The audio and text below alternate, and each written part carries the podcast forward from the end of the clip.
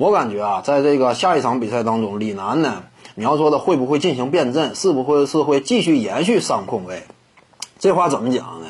此前啊，李楠不用阿卜杜萨拉木，呃，几乎很少这个用用他，呃，同时这个可兰白克呢，也一直被摁在板凳席上，这点是颇受外界诟病的。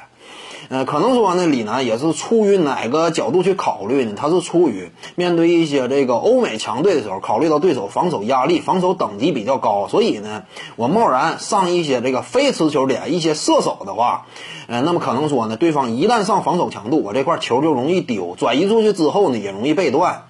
啊，这可能说是李楠的顾虑，但是我感觉呢，毕竟现在啊已经是背水一战了。面对尼日利亚呢，你不能把命运交给这个什么菲律宾手里，这是不行的。你还是尽可能的得掌握在自己手中。那么掌握在自己手中呢，你就得全力争胜。而全力争胜呢，如果说你继续按照此前的那几场比赛打的那样，在赛场之上很少啊启用更多的锋线球员，而是更多的采用双控卫的策略的话。那么这个尼日利亚队，人家教练组那也不是吃干饭的，对不对？他肯定对你有充分的研究。一看，哎呀，这个中国队李楠主帅非常喜欢用三控卫。那么这样一来的话，人家赛前布置这块肯定说就重点打你这块。你如果说一成不变的话，始终采取这样一种这个打法套路的话，那么可能说在防守端呢会遭到对方的严重这个打击，你对不对？人家稍微低位大打小一下，你这块就很难防。所以呢，出于这个角度考虑啊，最后一场呢，我感觉李楠是时候进行变阵了。